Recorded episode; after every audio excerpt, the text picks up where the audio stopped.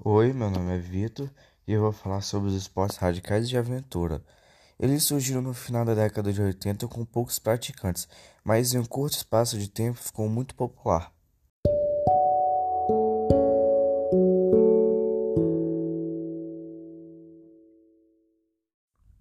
As diferenças entre eles são que os esportes radicais apresentam alto risco e precisam de habilidade de desafio extremo, enquanto os de aventura não têm esse alto risco e são praticados em ambientes naturais como florestas.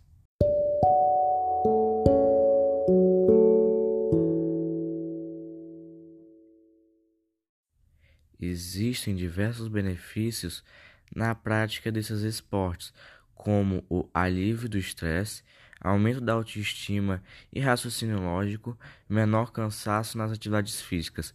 Mas, infelizmente, existem muitos riscos na prática desses esportes, que são lesões físicas graves por conta de quedas, desmaios e até a morte se for praticado de forma incorreta.